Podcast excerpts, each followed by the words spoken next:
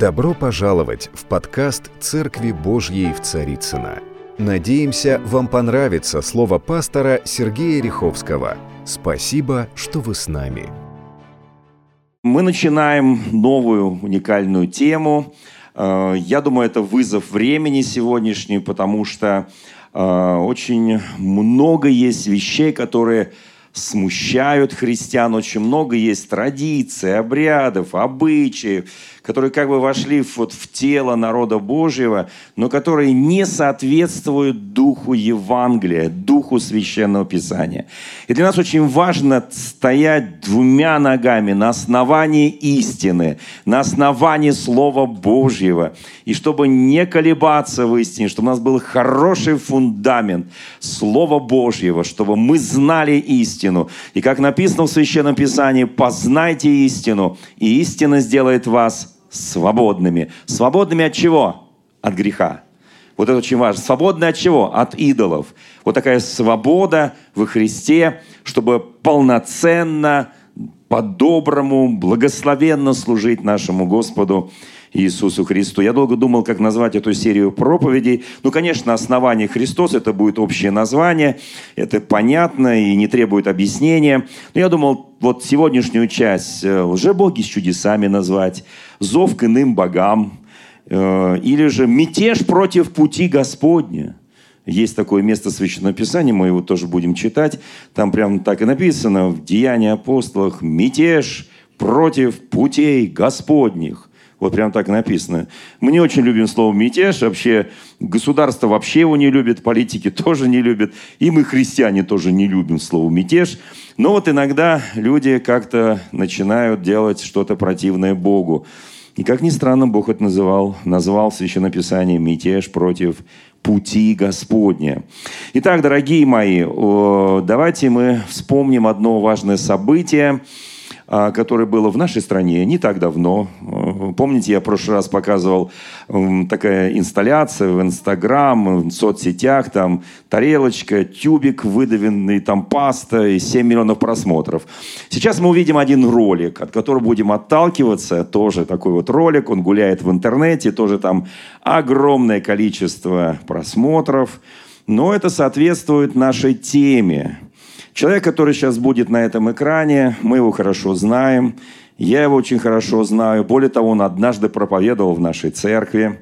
Вот, поэтому это было очень давно. И тем не менее, это человек, который знает истину, знает Бога, знает спасение, знает Христа. Но вот, вы знаете, когда человек становится политиком, то он становится очень всеядным, и он ради популярности, ради, так сказать, вот имиджа, сомнительного, правда, имиджа, он идет во все духовно тяжкие вещи. Итак, ролик, пожалуйста. Давайте мы его посмотрим. Я могу чуть-чуть? Да, конечно. Что будет? Какой вариант? Так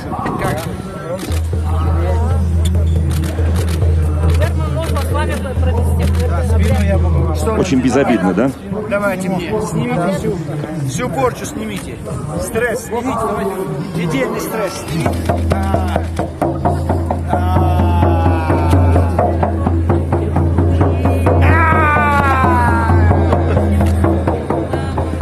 Ну, достаточно. Такой небольшой ролик. Снимается стресс я не знаю, там, но при чем здесь вот эти возгласы, крики, такое ощущение, что бесы выходят. Я понимаю, что есть такая некая зависть, узурпация других религий, э, других э, религиозных направлений, что христианство изначально оно служило людям, чтобы исцелять людей, освобождать людей – изгонять бесов и много чему там, исцелять душевные болезни, духовные болезни, физические страдания. Но вот здесь мы видим такой пример, когда всеядность, в том числе духовная всеядность, позволила этому человеку вот обратиться к шаманам, на каком-то празднике и вот попробовать этот бубен, а потом попросить шамана, чтобы он из него изгнал, чего-то там изгнал. Вот. Но я так понимаю, что что-то изгнали там, потому что вот эти крики, а, вот это вот, а, вот. Э, просто так не, не кричат, и я так понимаю, там что-то вышло. Вот. Но вопрос совершенно в другом у меня. Вы знаете, почему вот сегодня так духовный мир становится востребованным? Я уже не говорю про то, что эзотеризм и многие вот всякие вражба, гадания, там приговоры, это такое становится многомиллиардный бизнес, огромный, особенно в Москве, в городах, ну, в деревнях, само собой, там за чекушку, но тем не менее. Вот это бизнес мощный, потому что у людей есть э, некий страх перед духовным миром, есть понимание, что есть религия, в котором есть некая власть. И вот здесь мы с вами свидетелями, свидетели, что даже люди, которые занимают высокие политические, я сейчас не буду про всех, я могу показать про большинство наших российских политиков примерно такое, но не буду это делать. Потому что востребованность в неком сверхъестественном вмешательстве в жизни человеческие. На этом строится карьера, бизнес, семейные отношения и много что другое. Для меня сейчас очень принципиально важно, чтобы мы понимали, кто мы. Мы с вами христиане. Мы евангельские христиане от слова «Христос», от слова Евангелие. Мы люди, которые стоим на основании истины. Вы знаете, вот что написано в первом послании к Коринфянам. Священное Писание очень четко говорит нам о преимуществе христианской жизни. Вот что сказано в 12 главе 1 послания к Коринфянам. «Знайте, что когда вы были язычниками, то ходили к безгласым идолам, так как бы вели вас». Писание утверждает, и это на самом деле правда, когда мы не были христиане, когда мы не стояли в истине, не просто христиане по названию, а христиане по сути, по образу жизни, мы ходили к безгласым идолам, и эти идолы как бы вели нас, гороскопы и много что другое, какие-то вещи, мы обращались там заговорить, приговорить, прилучить, отлучить, ну и так далее, да. И вы понимаете, друзья мои, и вот это настолько э, было э, скажем так, мощно в нашей жизни. Мы так нуждались этого. И здесь, вот в этой главе написано о дарах Духа Святого. И Павел пишет, мы ходили к безгласым идолам. Эти безгласые идолы как бы вели нас. Апостол Павел в этом же первом послании к Коринфянам в третьей главе говорит о основании, о фундаментальном основании нашей веры. Он говорит, по данным мне от Бога благодати, это 10 стих 3 главы, как мудрый строитель положил основание, и другой строит на нем, каждый смотри, на чем строит. Ибо никто не может положить другого основания, кроме положенного, который есть Иисус Христос. Итак, дорогие мои, у нас с вами есть единственное истинное основание, и это основание имеет название «Основание Иисус Христос». И нет другого основания на, в этом мире, во всей вселенной, ибо только одно имя, которое надлежало нам спастись, это имя Господа нашего и Спасителя Иисуса Христа. Так написано в Священном Писании, и это есть истина – мы видим сегодня потребность в духовном действии. Христианство в последнее время каким-то образом немножко ну, сдало свои позиции в понимании фундаментальности основания. Вы знаете, очень многие вещи, обряды, церемонии, э, какие-то вот какие-то уже традиции, которые сложились. Ну, например, Допустим, на Рождество девушки гадают. Да при чем здесь Рождество и гадание? Он тоже вот там изгонял из себя усталость. Вы знаете, друзья мои, как при чем здесь кто однажды придумал, что на Рождество нужно девушкам гадать суженого ряженого? Кто придумал, что в ночь Ивана Купалы в русской традиции такой языческий обряд и праздник в этот же день празднуют что празднует в этот день христианская церковь, которая подстроилась под этот обряд? А мы, мы празднуем День Иоанна Крестителя. И там вот люди прыгают через костер, там что-то там делают какие-то венки. Слушайте, при чем здесь это? Причем здесь некие обряды и традиции, которые не имеют ничего общего с основанием, который есть Христос. Ибо нет во всей вселенной иного имени, которым надлежало спастись.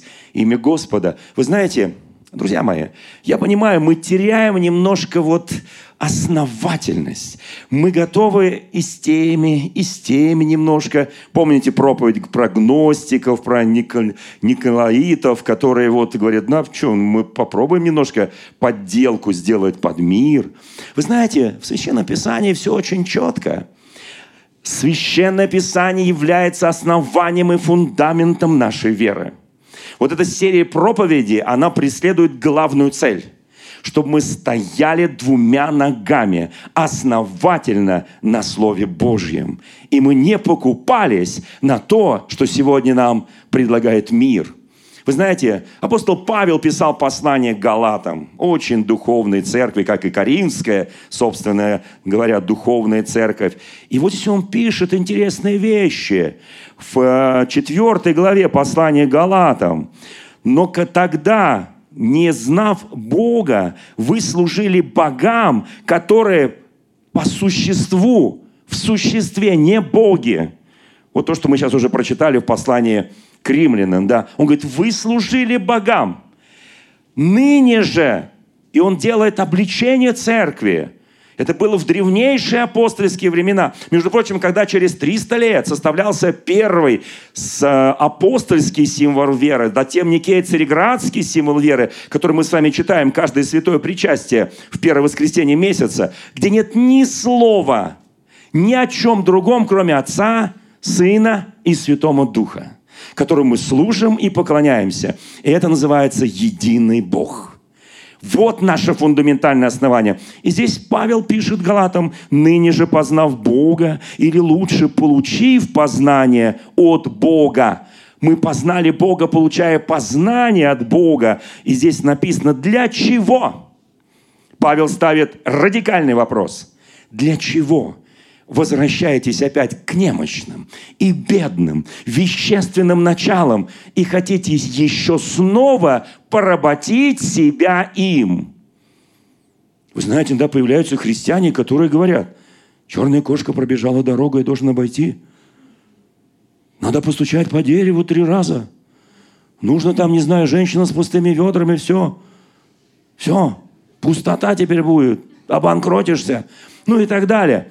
И возникают какие-то странные вещи. Ты христианин, но при этом ты веришь вот в это все мракобесие, вот в это все немощное, бедное, вещественное начало, и вновь себя порабощаешь им. Я привел самые безобидные примеры. Но на самом деле, по мере того, как наша проповедь будет развиваться, по следующее воскресенье мы будем говорить о глубинных причинах. И наша основа, вот цель этой проповеди, что мы стали фундаментально на основании истины. И потому что истина только делает нас свободными от подобных вещей. Итак, смотрите, Павел пишет, зачем вы, о, там еще кое-что он пишет Галатам, что вы, познав истину, вы делаете какие-то глупости. О, бессмысль, о, несмысленный Галаты, третья глава. Кто прельстил вас не покоряться истине? Вас, у которых пред глазами предначертан был Иисус Христос, как бы у вас распятый. Он говорит, ну вы настолько уверовали, вы настолько пропитались Божьим откровением, что вот я, говорит, свидетельствую, что вот у вас здесь, в Галатах, хотя это было в Иерусалиме, Христос как распятый. Вы знаете, у нас в Москве тоже Христос как распятый. В любом городе Российской Федерации Христос как распятый. Каждый имеет откровение, каждый имеет познание истины. И вы знаете, здесь написано, он говорит, зачем? Говорит, хочу спросить вас. Он говорит, хочу спросить, что вы, начав духом, третий стих, теперь оканчиваете плотью. Столь он говорит, столь многое вы потерпели без пользы. Зачем вы это делаете? Вы знаете, как очень важно стоять на основании истины. О, друзья мои, жизнь летит очень быстро. Жизнь летит очень быстро. И однажды нам придется предстать перед престол Бога. И однажды Он будет нас задавать нам определенные вопросы. Это правда. Слава Богу. Кто хочет пообщаться с Богом? Не торопись, конечно. Вот. Но я хочу, я хочу каждый день общаться с моим Богом. Спасибо тебе. Вот. Я хочу общаться с Богом каждый день. И не только в вечности. Если я не общаюсь с Ним здесь, я не могу претендовать на то, что я буду с Ним общаться в вечности. Если я не могу строить с Ним отношения, у меня нет посредников между моим Господом Иисусом Христом и мною. Потому что это основание, основание христианской веры 300, почти 400 лет. Не было в христианской ранней апостольской церкви посредников. Этот институт посредничества ввели несколько позже. Ввели, потому что церковь стала государственной. Церковь стала подчиняться законам мира и создавать институты, похожие в государстве. Вот что произошло. Церковь – это тело Христа – Церковь – это невеста Иисуса Христа. Церковь не числится между народами. Это разные вещи. Церковь над, наднациональна, над, над границами, над нациями, над народами. Вот что такое церковь. Это совершенно другое. Церковь не может быть институтом государства. По определению не может быть. Вот почему в Российской Конституции, тут есть юристы, очень уважаемые мной, сидят в этом зале, церковь отделена от государства – отделена от государства. И слава тебе, Господи. Вы знаете, друзья мои, и вот смотрите, когда мы читаем эти места Священного Писания, что мы начинаем вспоминать? Мы начинаем вспоминать основу основ. Кому поклоняться и кому служить. Вот уважаемый политик, уважаемый то, что он занимает высокое место в политическом Олимпе России, он вот так вот шаманизмом занимается. Сейчас шаман у нас в моде – на Москву идут. Бесов тут гонять. Правда, попадают в психушки, но бывает. Вы знаете, друзья мои, это, это мода, мода. Мода на что? На сверхъестественное. И помните, Елен, это иудеи требуют чудес. Всегда иудеи требовали чудес. А елены ищут мудрости. Кто помнит это место Писания? А мы с вами чего ищем? Мы чего ищем? Они чудес, елены, то есть греки мудрости, а мы проповедуем Христа. 1 Коринфянам 1, 22. Распятого для иудеев соблазн, для еленов безумие, а для самих же признан, то есть нас, иудеев и еленов, Христа, Божью силу, Божью премудрость, потому что не мудрое Божие, Божие премудрее человеков и немощное Божье сильнее человеков – Слушайте, так многие слова «человеки». А мы сами кто? Человеки. Иисус человек тоже был. Вот почему нам не нужно. У нас больше нет посредников, у нас больше нет ходатаев, кроме Иисуса Христа. Давайте посмотрим, что об этом говорит Священное Писание. Итак, Евангелие от Луки, 4 глава, знаменитое искушение Христа после того, как Он крестился, кто помнит, на Иордане, и был глаз глаголющий с небес, и Сын мой возлюбленный его, слушайте. Он был Духом Святым поведен в пустыню для искушения дьявола, и на сороковой день он взалкал, то есть захотел есть, и явился ему сатана. Знаете, я, я, я всегда думаю о том, Господи, ну там написано, сатана взял его, поставил на высокую гору. Кто себе может представить, что сатана может взять Христа, который на небесах, который на престоле славы, и поставит его куда-нибудь? Это немыслимо. Но Христос стал человеком. Он взял его, поставил, потому что это было время, допущенное Богом, время искушения. Вы знаете, сатана предстал пред Господом и искушал Бога об Иове. Кто помнит эти все истории – и отошел Господь от Иова, и он прошел через то, что он прошел, и победил. Бог никого не искушает, но каждый искушается, обольщаясь, написано, и увлекаясь собственной похотью. И похоть, зачавшая, рождает грех, и сделанный грех рождает смерть. Так говорит Священное Писание. Это азбука Евангелия. Это, это вот, вот то, что дважды два – четыре. Это мы с вами знаем.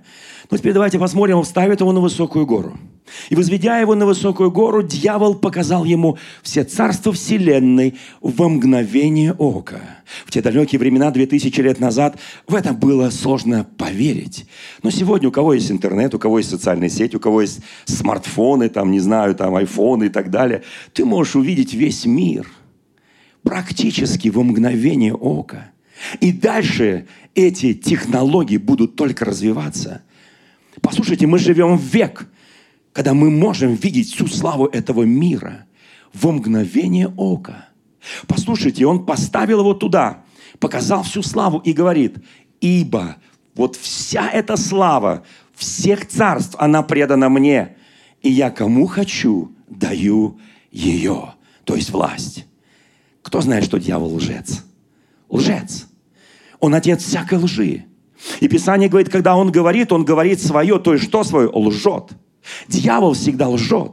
Дьявол никогда не говорит правду, даже если это кажется правдой. И он говорит, это все принадлежит мне, и если ты поклонишься мне, то все будет твое. Он лжет. Когда тебе дьявол говорит, начни мне служить, и у тебя все будет хорошо, все будет устроено, хорошая работа, хорошая зарплата, хороший муж, хорошая жена, хорошие дети, все хорошо, наследство, все отлично будет. И ты будешь такой весь вот крутой, он лжет.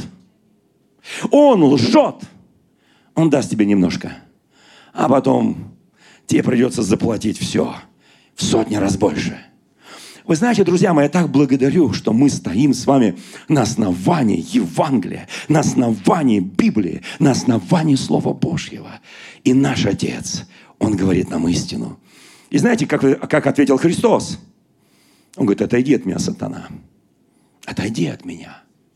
Ибо написано, Господу Богу одному поклоняйся. Господу Богу твоему поклоняйся. И Ему одному служи. Заметьте, Иисус Христос повторяет это из десяти заповедей. Из 20 главы книги Исход. Из Пятикнижия Моисеева. Он повторяет, что повторяет? Кому поклоняться и кому служить.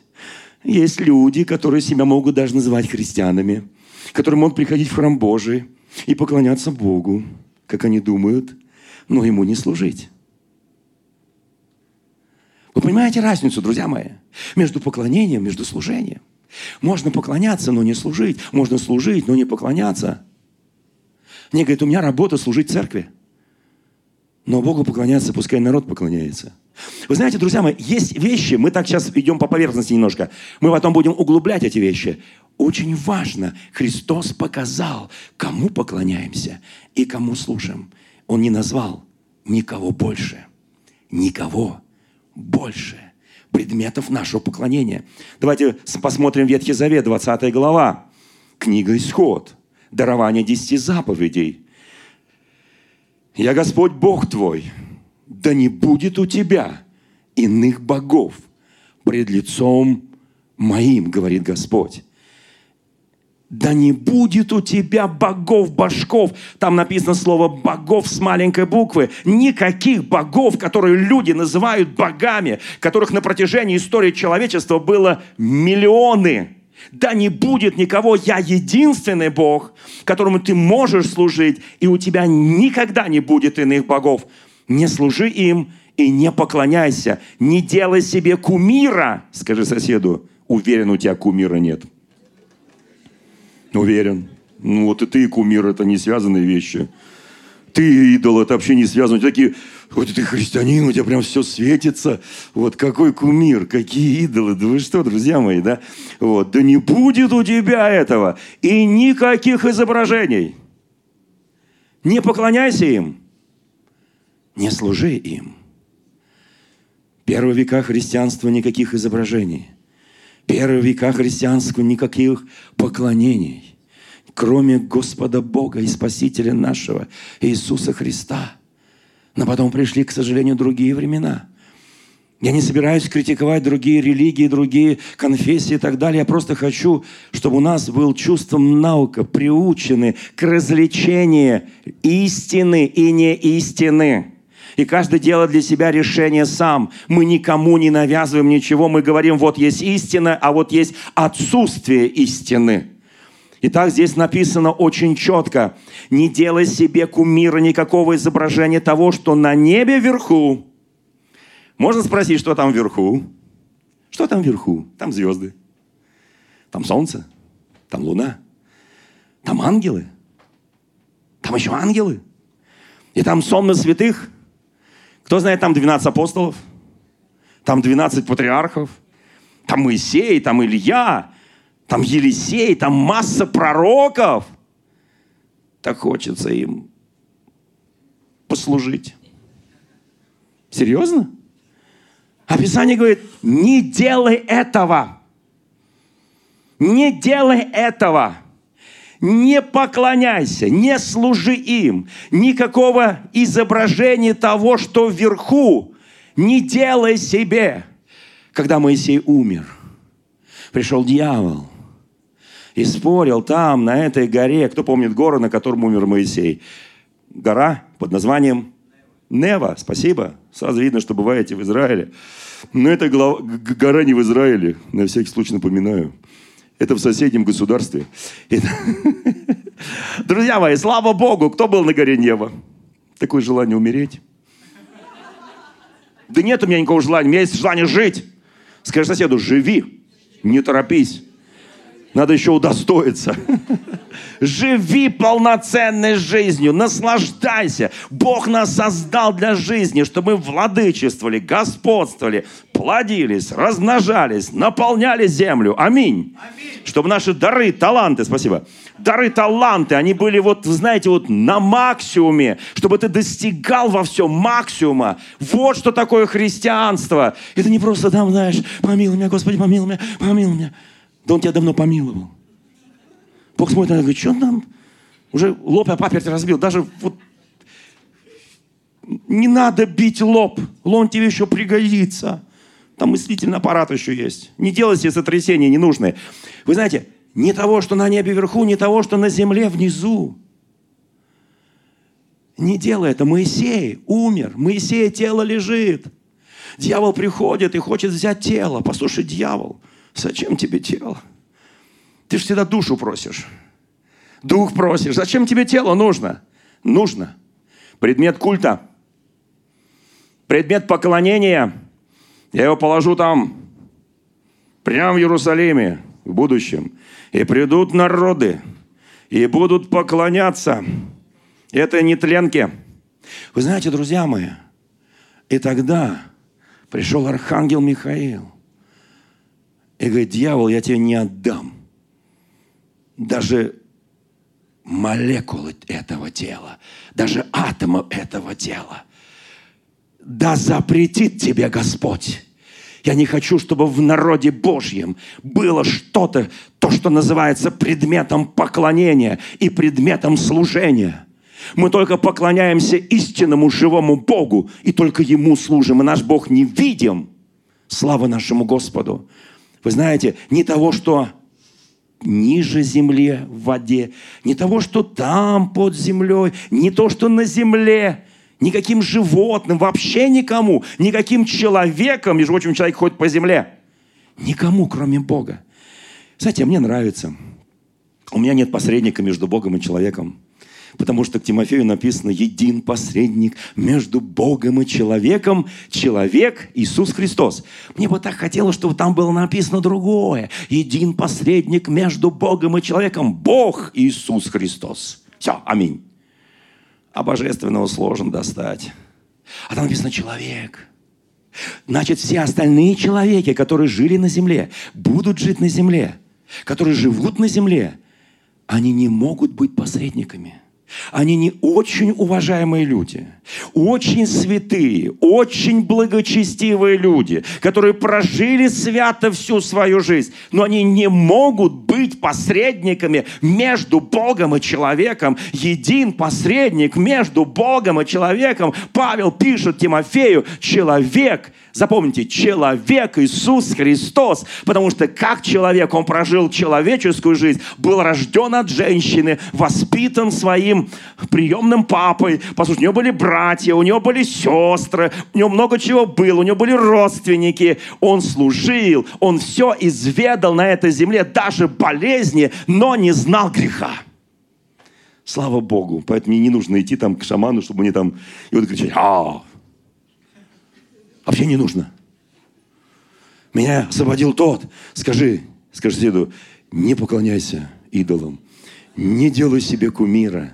Скажи, не делай себе изображение ни того, что на небе вверху, ни того, что на земле внизу, ни того, что в воде ниже земли. Не делай, не делай. Мы свободные люди, драгоценные мои. Знаете, первое послание Тимофея, там уже откуда я уже говорил о посреднике, там первые слова-то как написаны. Бог хочет, чтобы все люди спаслись и достигли познания истины. Вот перед тем, как Бог, э, ибо Он един, Бог хочет, чтобы все люди спаслись и достигли познания истины. Знаете, спастись, а мы все спасены, и достичь познания истины. Многие спасены, но остаются невежественными.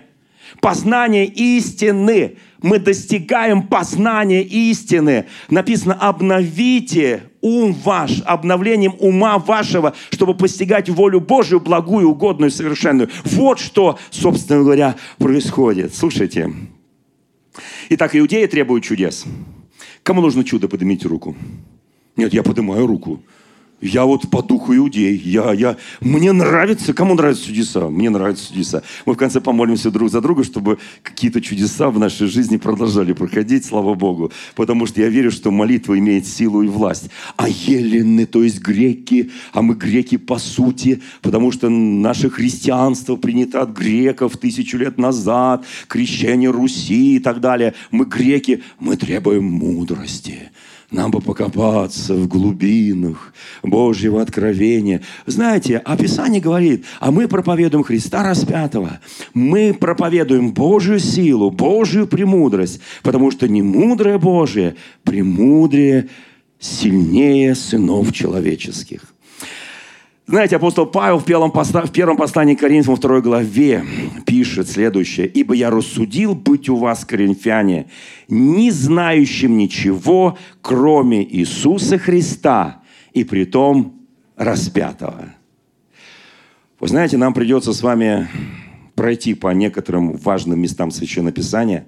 Мы на протяжении ряда богослужений рассмотрим сильные, сложные примеры из Библии, и не только из Библии, но вот как этот ролик из современной жизни, чтобы понять смысл нашей христианской веры. Но вот что написано в книге Второзакония, в 13 главе. Кто знает, что духовный мир, он очень сложен. В духовном мире есть зло и добро, свет и тьма. Как очень важно не ошибиться – как очень важно быть на стороне света, а не на стороне тьмы. Очень часто наши христианские проповеди превращаются в некую морализацию, некая мораль, нравственность, высокая нравственность, некие ценности. Да, это важно. Я за мораль, я за нравственность, я за ценности. Но я понимаю, что без силы Божьей все это просто морализаторство и не более того. И без силы Божьей до конца стоять в этих нравственных вещах, в этих высоконравственных ценностных вещах крайне сложно. Вот что здесь написано во Второзаконии, в 13 главе, несколько стихов. «Если восстанет среди тебя пророк, пророк, это прямо с первого стиха, или сновидец, и представит тебе знамение или чудо, избудется то знамение или чудо, о котором он говорил тебе. И при том скажет, пойдем вслед богов иных, которых ты не знаешь, и будем служить им то ты не слушай слов пророка сего или сновидца сего, ибо через сие искушает вас Господь Бог ваш, чтобы узнать, любите ли вы Господа Бога вашего от всего сердца вашего, от всей души вашей, Господу Богу вашему последуйте, Его бойтесь, заповеди Его соблюдайте, глаза Его слушайте, Ему служите, к Нему прилепляйтесь. Так говорит Священное Писание. Это Ветхий Завет, я предупредил. Мы не живем, мы живем по нравственному закону Ветхого Завета, но не живем по закону жертвоприношений и наказаний. Это очень важно, что вы услышали. Это Ветхий Завет. Мы с вами говорили в прошлый раз о различии, вы это помните. Послушайте, друзья мои, это очень важный момент. Лжепророки и сновидцы – или же здесь написано прорицатели, они иногда могут совершать ложные чудеса. Об антихристе написано, что он прелестит многих ложными чудесами и знамениями. Мы входим в такой период. Как различать это все? Как различить свет от тьмы, добро от зла? Вы знаете, вот маленькие дети, они это различают быстро. Правда? Да, мама хорошая, папа хороший, все остальные не очень. Маяковский, хорошо, плохо. Крошка сын пришел к отцу, помните, и сказала Кроха, спросила Кроха, что такое хорошо, что такое плохо. И папа начал вещать. Про чумазых, там, ну, про всяких там разных, да. Вот. Послушайте, друзья мои, на самом деле это элементарно. Кроха, сын, все понял. Вот как нам, христианам, опытным, мудрым, умудренным жизнью, практикам жизни, понять эти вещи и не сходить с этих, вот с этих путей истины. Что там на самом деле написано? Написано, что Бог нас очень любит и, любя нас, будет допускать, позволять, не препятствовать по-другому. Знаете, Папа Римский, Папа Римский, у нас есть Папа Римский, кто знает Папа Римский, там в Риме сидит. Он недавно предложил изменить молитву «Отче наш» как говорят наши все остальные христиане восточные, посягнул на святое. Как вы думаете, что он там изменил? Он предложил изменить одно единственное слово.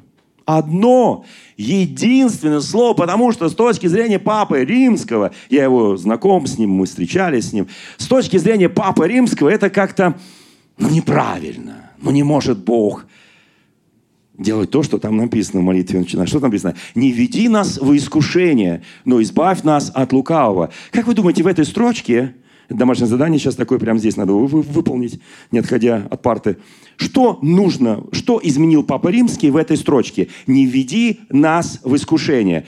А потому что на другое посягнуть он не имел права, потому что, ну, кто имеет право посягнуть на молитву «Отче наш», ну, если только скорректировать переводы и так далее. Как вы думаете, что он там поменял? Да, примерно так. Да, да, да, не введи на что? Да, не допусти, чтобы мы не... Вот, то есть не допусти нас даже пройти через эти... То есть странно, конечно. А как наша жизнь? Такое ощущение, что мы уже ангелы, летаем в небесах, искушение там где-то на земле. А мы так сверху на все на это смотрим. Нет, друзья мои, нам придется проходить искушение. Нам придется проходить испытания. Но если Христос проходил до последних дня, когда еще висел на кресте, было искушение, чтобы 12 легионов ангелов пришли, он только мог сказать слово «Господи, Отец!» и легионы ангелов пришли бы, и там бы все изменилось, но тогда бы мы были не спасены. Искушения в нашей жизни будут до конца, испытания до конца, нравится нам это или нет. И Бог не искушает, я согласен, там есть некая двусмысленность. Но послушайте, мы сами искушаемся тем, что не верим словам Божьим. Бог говорит, стой на основании истины. Я очень хочу, чтобы мы понимали эту истину. Послушайте, здесь четко написано, вот это просто божественно, основательно, что могут, помните, жрецы. Когда было 10 казней египетских, сколько чудес повторили жрецы. За Аароном и Моисеем два чуда как минимум. Ну, два с половиной мы говорим. Они повторили. Даже с того времени есть посло, есть загадка. Я сейчас ее загадаю, все сразу угадают. Итак, смотрите, Моисей, Аарон стоят перед фараоном, жрецы. И вот уже яви чудо нам, и он являет чудо. И с тех пор такое, такая загадка. Не рождался, не умирал, немного пожил, немного поел и исчез. Это кто? Это на знание слова. Я уже место подсказал. Я подсказал уже место. Жезл Моисея, все правильно. Он превратился в змея.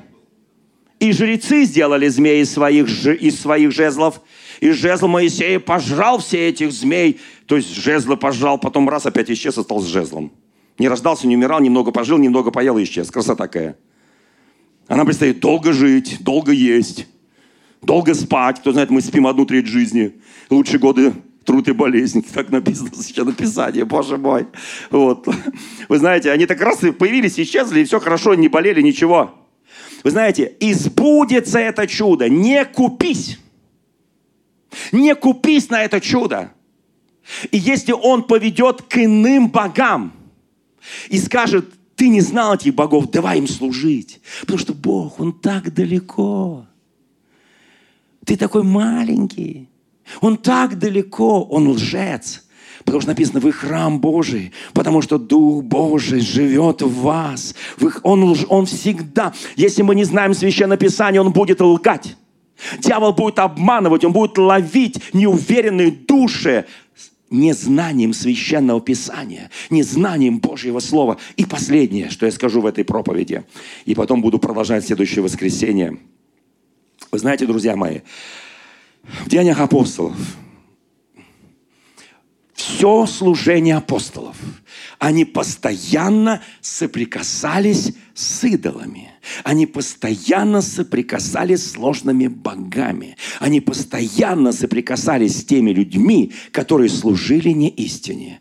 И они им противостояли. Я сейчас расскажу самый крутой случай противостояния. Ну, в следующее служение мы их увидим несколько. Даже когда Павлу и, Вар, и Варнаве будут пытаться принести жертву. Потому что они совершили чудо. Они подумали, что это Зевс сошел.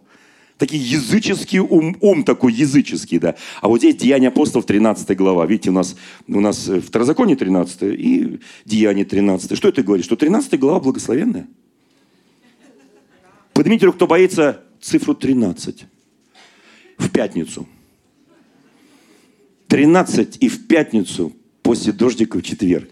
Кто-то боится к числу 13. Число... Это означает, мы не стоим, если у тебя есть какой-то страх, перед каким бы то ни было числом, перед каким-то днем недели, ты не стоишь на основании слова. Вы знаете, Писание, оно не просто вот послушал, сказал, о, да, как интересно.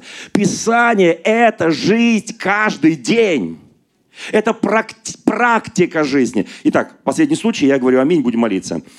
Здесь написано о том, что приплыл Павел на Кипр, был там в одном городочке небольшом, и, пройдя весь остров, нашел некого волхва, лжепророка иудеянина именем Вариисус, который находился с проконсулом Сергием Павлом, мужем разумным. Заметьте, у всех этих мужей разумных, как ни странно, которые занимают высокие политические позиции, мы сейчас это видели сегодня на ролике, всегда где-то рядышком какой-нибудь провидец, какой-нибудь волк, который смущает. При этом этот проконсул разумный очень. Но вот волк как-то прилип к нему и держал его, чтобы не было развития экономики, чтобы не было развития социальной жизни. То есть, понимаете, вот когда вот, вот такие волхвы прилипают, они одних делают супербогатыми, 1% населения, а 99 бедными. Вот тут скажет, а как это отражается на людях? А вот оно так и отражается – кто кому душу продал, называется. Кто кому поклоняется, тот того и раб. Вы знаете, и вот этот э, сей, э, ну, имеется в виду проконсул, позвал Варнаву и Савла, пожелал услышать Слово Божие. Вы знаете, вот многие-многие сегодня политики, многие сегодня большие чиновники, они хотят слышать Слово Божие. Есть целая когорта людей, которые мешают им, отвращают, чтобы они слышали Слово Божие. И здесь написано, Елима Волф, ибо так значит имя его, противился им, стараясь отвратить проконсула от веры.